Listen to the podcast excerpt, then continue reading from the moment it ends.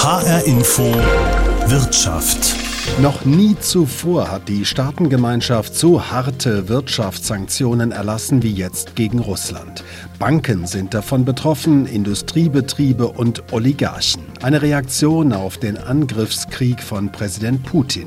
Doch der gibt sich bislang unbeeindruckt. Russland verkauft weiter riesige Mengen an Öl und Gas. Solange das passiert, verdient Russland am Tag ungefähr 700 Millionen Dollar und kann damit natürlich auch Wirtschaftseinbußen irgendwo kompensieren und auch noch den Krieg weiter finanzieren. Sagt ING Deutschland-Chefvolkswirt Pschesky.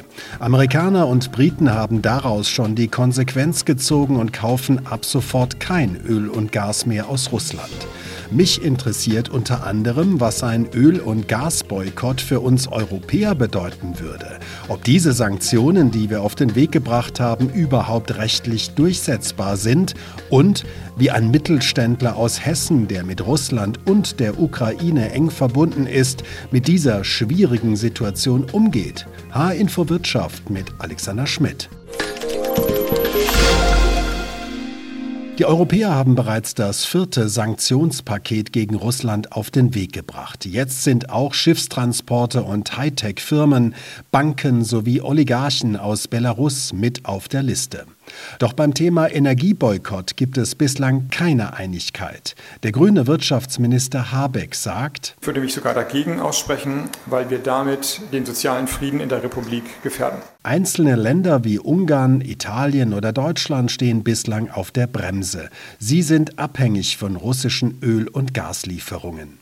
Ich habe Carsten Pschesky, Deutschland-Chefvolkswirt der ING Bank, gefragt, was die jetzt beschlossenen Sanktionen überhaupt bewirken. Es kann durchaus sein, dass Russland Bankrott anmelden muss, was die ausländischen Schulden angeht. Ja, das ist durchaus möglich, dass Russland nicht mehr die Schulden bedienen kann. Aber dass nun das russische Wirtschaftsmodell kurzfristig vor dem Ruin steht, das sehe ich noch nicht. Das wird eine lange Weile dauern. Ja, wir wissen, dass halt natürlich so etwas wie das Exportembargo auf Hochtechnologiegüter, das wird äh, Russland deutlich treffen. Wir haben auch die SWIFT-Entscheidung gehabt. Da sind letztendlich nur sieben russische Banken von betroffen. Auch das wird Russland treffen. Das Einfrieren der Devisenreserven der Notenbank von Russland wird Russland auch treffen. Haben wir schon gesehen in dem, in dem Verfall des Rubels. Aber natürlich die ultime Sanktion wäre ja gewesen, wenn man halt in Europa nicht mehr russisches Gas und Öl einführt. Denn solange das passiert, ähm, verdient Russland am Tag ungefähr 700 Millionen Dollar und kann damit natürlich auch Wirtschaftseinbußen irgendwo kompensieren und auch noch den Krieg weiter finanzieren. Die USA und Großbritannien kaufen ja jetzt kein Öl und Gas mehr aus Russland. Werden die Europäer also diesem Beispiel früher oder später folgen? Ja, für die Amerikaner und die Briten ist es natürlich auch einfacher, kein russisches Öl mehr zu kaufen, weil die nicht so stark abhängig davon sind wie wir in Europa. Wir haben jetzt ja auch von der Europäischen Kommission schon mal einen Vorschlag bekommen, wie man äh, die Abhängigkeit vom russischen Gas in den kommenden Jahren deutlich reduzieren möchte ohne aber ein Embargo einzuführen. Und äh, ich denke, dass vor allem die deutsche Bundesregierung natürlich hier immer noch auf die Bremse tritt. Warum? Weil wir in Deutschland eigentlich am stärksten oder eines der, der, der großen europäischen Länder sind, was am stärksten abhängig ist vom russischen Gas, aber auch vom russischen Öl. Und wenn wir uns das jetzt kurzfristig abschneiden würden, dann hätte das wiederum noch mehr Folgen auf die Verbraucher, negative Folgen, aber auch auf das produzierende Gewerbe. Und die Frage ist halt, ob vor allem die Bundesregierung und auch Deutschland als gesamtes Land bereit ist, solche wirtschaftlichen Einbußen zu akzeptieren, um damit halt politischen Druck auf äh, Russland auszuüben. Wären wir derzeit denn auch mit Blick jetzt auf den kommenden Winter überhaupt in der Lage, russisches Öl und Gas zu ersetzen? Durch andere Länder, andere äh, Partner auf der Welt? Ja, da gehen die die Meinung der Energieexperten ja so ein bisschen auseinander. Es heißt immer, ja, wir sind in der Lage, um russisches Gas äh, zum großen Teil zu ersetzen. Wenn man sich mal die Zahlen anschaut, das ist ja auch, was die Europäische Kommission jetzt vorgeschlagen hat, und das halt Aufruf eins wäre, um die Gasreserven deutlich äh, aufzustocken über den Sommer. Ja, wir sind aktuell so bei, bei 30 Prozent. Die Europäische Kommission sagt, das sollte dann auf 80 oder 90 Prozent erhöht werden. Damit könnte man dann wahrscheinlich auch über den kommenden Winter rauskommen. Aber die andere Frage ist natürlich, schaffen wir es auch in so kurzer Zeit, russisches Gas zu ersetzen? Ja, es gibt Optionen aus den Niederlanden, aus Norwegen. Es gibt auch Flüssiggas, was wir halt zum Beispiel aus, aus dem Mittleren Osten beziehen könnten, was wir aus den USA beziehen könnten. Nur da gibt es natürlich auch wieder zwei Probleme. Problem eins ist, sind diese Staaten überhaupt in der Lage, ihre Produktion an Gas ähm, dementsprechend zu erhöhen? Und das Zweite ist, sind wir überhaupt in der Lage, um vor allem Flüssiggas überhaupt einzuspeisen in unser System? Da brauche ich wieder andere Technologien. Auch nicht so einfach. Und der, der letzte Punkt hierbei ist, selbst wenn wir ähm, in der Lage wären, das russische Gas zu ersetzen durch andere Anbieter, dann wird es auf jeden Fall teurer. Ja, denn so eine Faustregel sagt auch, dass äh, Flüssiggas zum Beispiel drei bis fünfmal so teuer ist wie das normale Erdgas. Und ähm, selbst wenn wir also Gas bekommen, dann wird der Preis in den kommenden Monaten und auch im nächsten Winter deutlich steigen. Wir haben jetzt über die kürzere Distanz gesprochen, also möglicherweise über den nächsten Winter, den es gilt zu organisieren. Wie lange würde es denn realistisch dauern, bis Europa seinen Energieeinkauf komplett neu organisiert hat? Über was für einen Zeitraum reden wir da?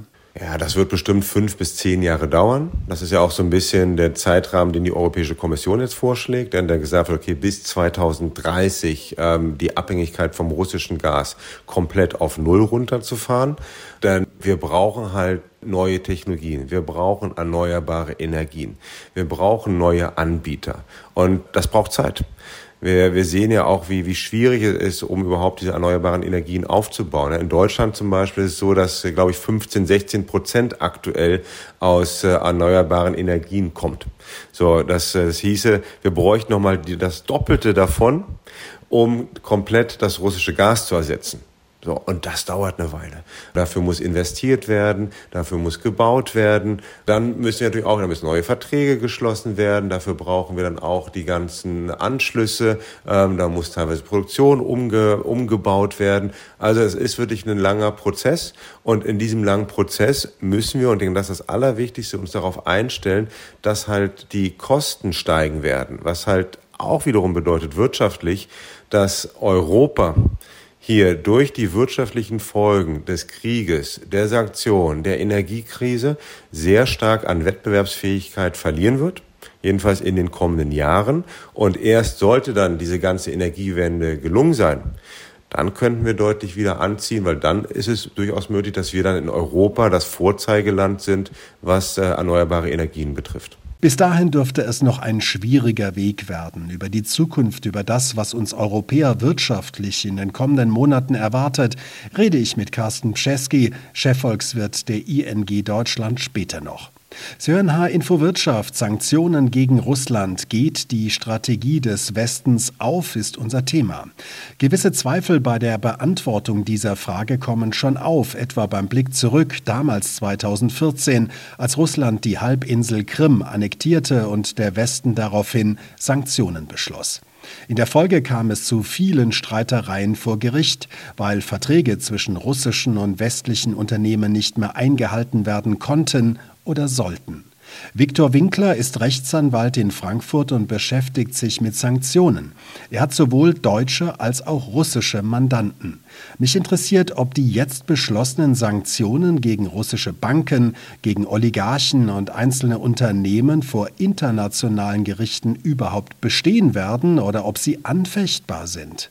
Also ich glaube, dass es eine Reihe von Aspekten gibt, die sehr anfechtbar oder angreifbar sind. Allerdings muss man gleich sagen, nicht vor internationalen Gerichten. Da kommen ja eigentlich nur zwei in Betracht. Ne? Das eine ist ja, wo Russland jetzt aktuell schon verklagt ist, der sogenannte Internationale Gerichtshof. Russland kann dort selber hm, nur schwer bzw. gar nicht klagen und kann dort eigentlich auch nicht verklagt werden. Das andere ist der Internationale Strafgerichtshof, der außerhalb der UN ist. Auch dort ist praktisch ausgeschlossen, dass dort sozusagen diese Sanktionen von Russland in irgendeiner Form angegriffen werden. Was ich durchaus für nicht ausgeschlossen halte, aufgrund diverser Fehler, Unzulänglichkeiten und auch Rechtswidrigkeiten im Sanktionspaket, dass die EU, dass die Bundesregierung durchaus verklagt werden kann. Die Sanktionsmaßnahmen gehen ja von der EU aus, sind ja selbst kein Völkerrecht und deswegen ist durchaus denkbar, dass die EU diese Sanktionsmaßnahmen irgendwann wird vertreten müssen, dann entsprechend vor EU-Gerichten. Nach der Krim-Annexion 2014 gab es ja schon westliche Sanktionen und russische Gegensanktionen. Damals sind viele Streitfälle vor Gericht gelandet. Werden wir also auch wieder so eine Art Prozesslawine oder Klagewelle erleben? Wie ist da so Ihre Einschätzung für die kommenden Monate und Jahre? Ja, das ist eine sehr, sehr spannende Frage deswegen, weil es ja in der Tat in den letzten 20 Jahren eine ganze Reihe von Individuen gab, die ihre Sanktionierung nicht akzeptiert haben und dagegen vorgegangen sind. Das Erstaunliche ist, die ganz überwiegende Zahl dieser Personen hat gewonnen vor den EU-Gerichten gegen ihre Sanktionierung. Also spannend ist, es gibt nicht nur diese Klagen, es gibt auch sehr strikte Vorgaben der EU-Gerichte, wie denn so eine Sanktionierung erfolgen muss. Mhm. Was ist der Hauptkonstruktionsfehler? Wo macht sich die EU angreifbar? Also wenn wir die Einzellistungen nehmen gegenüber den sogenannten Oligarchen, ist das Hauptproblem, dass der Vorwurf, also Nähe zu Putin, viel zu unbelegt ist. Es gibt im Grunde nur zwei Varianten. Sie behaupten diesen Vorwurf sehr genau in der Verordnung. Das ist zurzeit nicht geschehen, ist aber früher oft passiert. Dann kann zumindest daraufhin geklagt werden, ob denn das überhaupt alles so stimmt, was die EU sagt. In unserem Fall jetzt, bei dieser Welle der Oligarchenlistungen zurzeit, haben wir das Problem noch stärker. Denn die EU ist leider dazu übergegangen, gar nicht genau zu sagen, was der Vorwurf ist, sondern schreibt in den Verordnungen, mal genauer, mal weniger genau, im Grunde nur Nähe zu Putins Machtzirkel. Das ist viel zu ungenau. Und der EuGH und der EuG, die europäischen Gerichte, sagen, wenn das so ungenau bereits formuliert ist, dass ich als Gericht bei einem Rechtsstreit gar nicht nachprüfen kann, ob das stimmt, wer gehört beispielsweise zu diesem engeren Kreis Putins, dann ist sozusagen diese Listung schon aus diesem Grund rechtswidrig. Neue Sanktionen werden gerade vorbereitet. Inwieweit besteht die Gefahr, dass sich die Beteiligten dabei verzetteln? Ich würde nicht sagen verzetteln, denn politisch ähm, hat ja der Westen sehr, sehr viel erreicht. Er hat ja eine beeindruckende Geschlossenheit hier erreicht. Ich würde eher sagen, dass wir teilweise einen juristischen Blackout erleben, dass übereilte, überhastete Maßnahmen getroffen werden, die entweder klar rechtswidrig sind oder zumindest rechtlich sehr, sehr fragwürdig sind. Und das betrifft interessanterweise alle Bereiche. Es betrifft auch die Reaktion gegenüber Unbeteiligten, also den nicht sanktionierten Unternehmen in Deutschland. Und leider muss ich noch anfügen, betrifft das auch ein erhöhtes Maß an Diskriminierungen, die wir jetzt leider erleben. Was meinen Sie mit Diskriminierungen? Also vieles von dem, was wir in allen möglichen Bereichen erleben in diesen Tagen, ob das der künstlerische Bereich ist, ob das der Sportbereich ist. Es gibt sehr viele Fälle, in denen Engagements nicht verlängert werden, in denen gekündigt wird, in denen man Vertragspartnerschaften beendet mit dem Hinweis, mit russischen Firmen, mit russischen Künstlern würde man sozusagen das jetzt unter diesen Bedingungen nicht fortsetzen wollen. Schon die Anknüpfung an das Wort russisch allein ist per se eine Diskriminierung, die übrigens auch nach Europarecht streng, streng verboten ist. Das hat auch verfassungsrechtliche Bezüge natürlich. Es gibt aber auch sozusagen schlimmere Diskriminierungen, fast schlimmer, denn dort wird nicht gesagt, ich entlasse dich oder ich will nicht mehr mit dir arbeiten, weil du Russe bist oder Russin, sondern weil du dich nicht hinreichend distanziert hast. Das erleben wir ja auch häufig. Auch da muss man aus rechtlicher Sicht sagen, das geht eigentlich nicht. Es gibt auch eine negative Meinungsfreiheit. Sie können allein, weil jemand eine bestimmte Meinung nicht äußert, genauso wenig jemanden benachteiligen, wie wenn er eine bestimmte Meinung äußert. Es sei denn, diese Meinung ist natürlich selbst rechtswidrig. Mit den Sanktionen greift der Staat ja massiv ins Wirtschaftsgeschehen ein. Ist daraus denn die Verpflichtung abzuleiten, dass der Staat zum Beispiel Unternehmen, die unter den aktuellen Sanktionen leiden, auch auffangen und unterstützen muss? Ich glaube ja. Wenn Sie sich vergegenwärtigen, die Lage, die wir zurzeit haben, selbst wenn alle Maßnahmen, die der Staat ergreift, rechtmäßig wären, selbst dann gibt es einen Rechtsgrundsatz, dass sie dann, wenn Sie für eine rechtmäßige Maßnahme ein sogenanntes Sonderopfer erbringen, also ein übermäßiges Opfer bringen im Dienste der Gemeinschaft, ein Opfer, das über die Zumutbarkeitsgrenze geht, dann muss Ihnen der Staat dieses Opfer ersetzen. Allein schon aus diesem Grundsatz ist natürlich hochproblematisch, dass der Staat nicht bereits dann, als er die Sanktionsmaßnahmen erlassen hat, Schutzmaßnahmen eingebaut hat. Es wäre hier darum gegangen, bereits von vornherein diejenigen zu schützen, die in Deutschland nicht sanktioniert sind und die deswegen keinerlei Verantwortung tragen für die jetzige Situation, von denen man aber wusste oder wissen musste, dass sie einen erheblichen Schaden erleiden, ob das durch die SWIFT-Maßnahmen erfolgte, ob das durch die Beschränkungen beim Thema Gas ähm, erfolgte. In vielerlei Hinsichten hat man hier sehenden Auges Unternehmen geschadet, und ich glaube, dass vieles davon auch rechtswidrig war. Sagt Viktor Winkler. Er ist Rechtsanwalt und beschäftigt sich mit Sanktionen. Eine der spannenden Fragen ist jetzt also, welche Unternehmen auch in Deutschland einen erheblichen Schaden durch die Sanktionen erleiden werden. Vorsorglich hatte Bundeswirtschaftsminister Habeck ja bereits angekündigt, wir werden ein Kreditprogramm auflegen, ein KfW-Kreditprogramm, sodass die Unternehmen, die jetzt in Kalamitäten geraten, von den guten Zinsbedingungen des Staates profitieren können mit großen Laufzeiten und äh, sehr fairen Rückzahlungsbedingungen. Werden deutsche Mittelständler auf diese Hilfen zurückgreifen, so wie in der Corona-Pandemie, oder werden sie versuchen, das Ganze ohne weitere Kredite und Hilfen des Staates durchzustehen? Nur eine Frage, die mich zum Maschinenbauunternehmen Mato nach Mülheim am Main geführt hat. Die Firma stellt unter anderem Verbindungsteile für Gepäck und Förderbänder her, hat eine kleine Fertigung in Sibirien und produzierte bis 2014 auch im Osten der Ukraine, bis die russischen Separatisten damals das Gebäude zerstört und die Maschinen einfach mitgenommen haben. Hans-Christian Richter ist der Geschäftsführer von Mato, trägt Verantwortung für die weltweit rund 300 Mitarbeiter. Steht er denn noch in Kontakt zu den ehemaligen ukrainischen Mitarbeitern? Ja, wir versuchen das natürlich aufrechtzuerhalten und wir haben regelmäßigen Kontakt. Zeitweise war es noch möglich über E-Mail und Telefon. Jetzt im Moment geht es nur noch übers Telefon. Wissen Ihre Mitarbeiter in Sibirien wiederum, wo Sie ja auch eine Produktion haben, vom Angriffskrieg in der Ukraine? Können Sie mit denen offen sprechen? Das versuchen wir abzuklären. Ja, also wir sind sehr vorsichtig.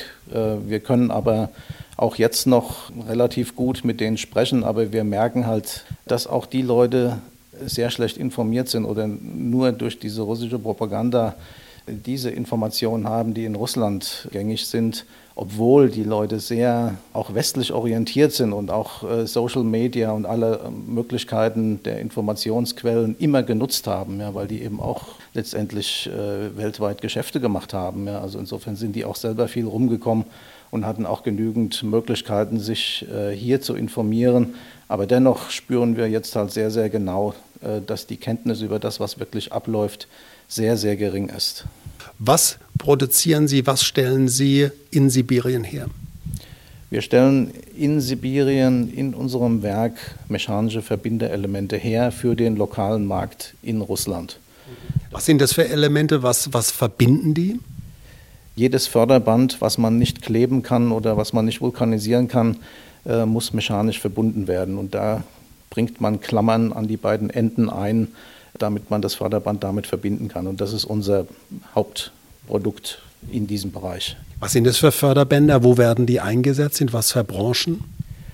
In allen Bereichen, wo Förderbänder eingesetzt werden können. Das ist äh, in der gesamten Rohstoffgewinnung, äh, das ist im Industriebereich, das äh, geht hin in Logistikbereiche bis hin zur Filter-, Textilindustrie. Überall, wo Bänder laufen, sind wir da vertreten. Jetzt ist es natürlich eine schwierige Situation auch für Ihre Produktion. Denken Sie darüber nach oder haben Sie schon Entscheidungen getroffen, das möglicherweise ganz aufzugeben?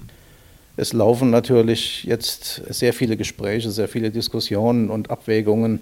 Äh, wir müssen das von zwei Seiten betrachten. Die eine Seite äh, ist die Sanktionsseite. Also wir müssen selbstverständlich sehr genau äh, darauf achten, welche Sanktionen jetzt beschlossen sind oder noch werden.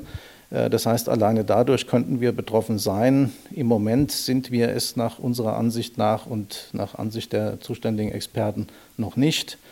Ähm, aber dennoch ist ja absehbar, dass das nicht mehr ganz einfach wird, dass die Ware auch bezahlt wird. Ja, das heißt, wenn wir liefern, wollen wir natürlich auch Geld dafür sehen. Und das ist jetzt die andere Hürde, die halt noch zu klären ist.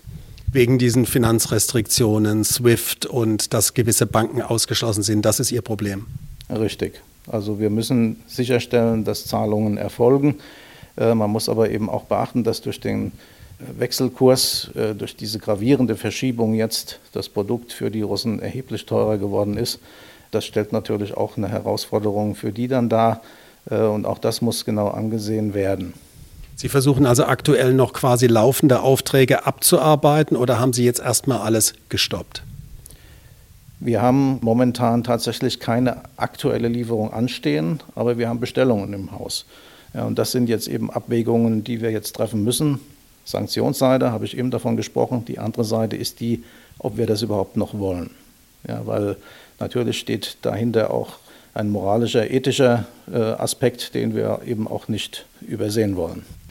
Sie sind nicht nur Firmenchef, Sie sind auch ein Mensch wie jeder andere auch, der diese moralischen und ethischen Fragen abwägt.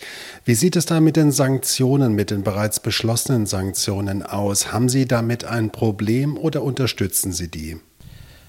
Damit kann ich leben, damit kann ich sogar sehr gut leben. Man muss natürlich äh, sich selber von äh, gewissen Dingen dann trennen. Wir müssen äh, im Kopf behalten, dass wir Freunde in Russland haben, in unserem Unternehmen. Ja, mit dem Unternehmen sind wir seit vielen, vielen Jahren verwachsen und auch mit den Leuten sehr eng verbunden. Aber dennoch, das muss man ausklammern. Man muss jetzt die Dinge insgesamt sehen.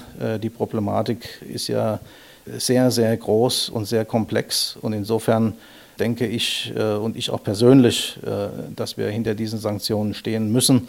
Ich denke sogar, dass wir schnell darüber nachdenken müssen, ob wir sie nicht noch verschärfen, weil eben gewisse Hemmungen, die wir jetzt haben, aus verständlichen Gründen, äh, eben durchaus moralisch, ethisch bedenklich sind, ob man letztendlich damit diesen Krieg noch weiter mitfinanziert. Das muss man ganz klar sich selber so fragen. Jetzt hat die Bundesregierung ja zumindest angedeutet, dass sie Firmen unterstützen möchte, die wegen der Sanktionen in Schwierigkeiten geraten könnten mit Krediten, mit anderen Hilfsmöglichkeiten. Käme so etwas für Sie, für Mato in Frage oder müssten Sie auf sowas gar nicht zurückgreifen? Ich hoffe, dass es für uns nicht in Frage kommt. Wir haben bisher sehr viele Krisen aus eigener Kraft, Gott sei Dank, sehr gut gemeistert äh, durch die Anstrengungen äh, unseres gesamten Teams hier und auch weltweit. Äh, und insofern äh, denke ich, dass wir stark genug sind, auch durch diese Krise durchzukommen. Wobei man natürlich dazu sagen muss, keiner weiß im Moment, wie weit sich das noch ausweitet und ob das jetzt ein rein russisch-ukrainisches Problem ist äh, und ein Problem der Länder, die die Sanktionen haben. Also es sieht ja fast so aus, als könnte das noch ein ganz anderes, sehr bedenkliches Potenzial haben. Mato-Chef Hans-Christian Richter will also vorerst nicht auf staatliche Hilfsangebote zurückgreifen. Seine Maschinenbaufirma in Mülheim am Main produziert unter anderem in Sibirien und hatte bis zum Einmarsch russischer Separatisten auch eine Fertigung im Osten der Ukraine. Sören Info Wirtschaft. Sanktionen gegen Russland. Geht die Strategie des Westens auf? Wirtschaftssanktionen, steigende Öl- und Gaspreise, eine hohe Verschuldung wegen der Corona-Pandemie, da kommt einiges zusammen für die europäischen Volkswirtschaften. Ich will deshalb einmal einen Blick auf die kommenden Monate werfen mit Carsten Pschesky, Deutschland-Chefvolkswirt der ING Bank. Was erwartet er für Deutschland und die Europäische Union? Also das ganze Konjunkturbild für Europa und für Deutschland hat sich so wie die Welt in den letzten zwei Wochen dramatisch verändert. Wo wir vor ein paar Wochen noch davon ausgingen, dass eigentlich Europa und Deutschland dieses Jahr stark anziehen werden. Ja, Ende von äh, Omikron, ähm, ein Ende auch der Lieferkettenprobleme. So sehen wir jetzt, dass äh, Europa und Deutschland ähm, irgendwo an der Rezession vorbeischlittern werden, dass wir definitiv ein Bild von Stagflation haben werden, im wahrsten Sinne des Wortes, nämlich eine mindestens stagnierende Wirtschaft und eine viel höhere Inflation. Denn äh, es sind ja nicht nur die hohen Energiepreise, die die Wirtschaft treffen, die ja nicht nur Verbraucher treffen, sondern auch Unternehmen treffen. Wir haben auch noch andere Kanäle. Der Export nach Russland, auch wenn das nur in Deutschland ungefähr zwei Prozent der Gesamtexporte sind, sollte der komplett wegfallen, dann spüren wir das auch beim Wirtschaftswachstum. Hinzu kommt natürlich, dass wir ganz neue Lieferkettenprobleme bekommen werden. Also wir, wir rutschen von der einen Lieferkettenkrise in die nächste Lieferkettenkrise.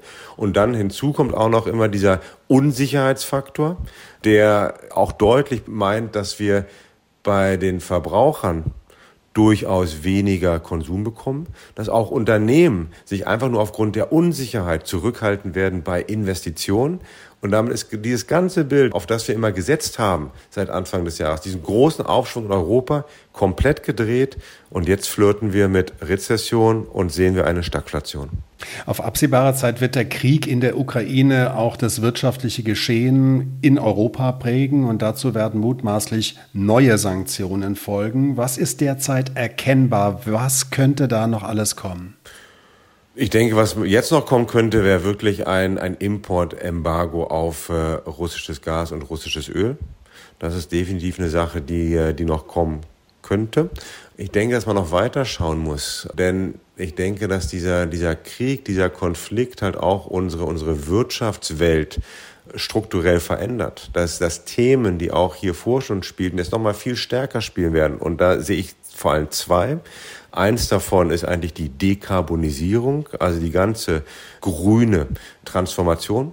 Die wird jetzt noch mehr beschleunigt als hier vor.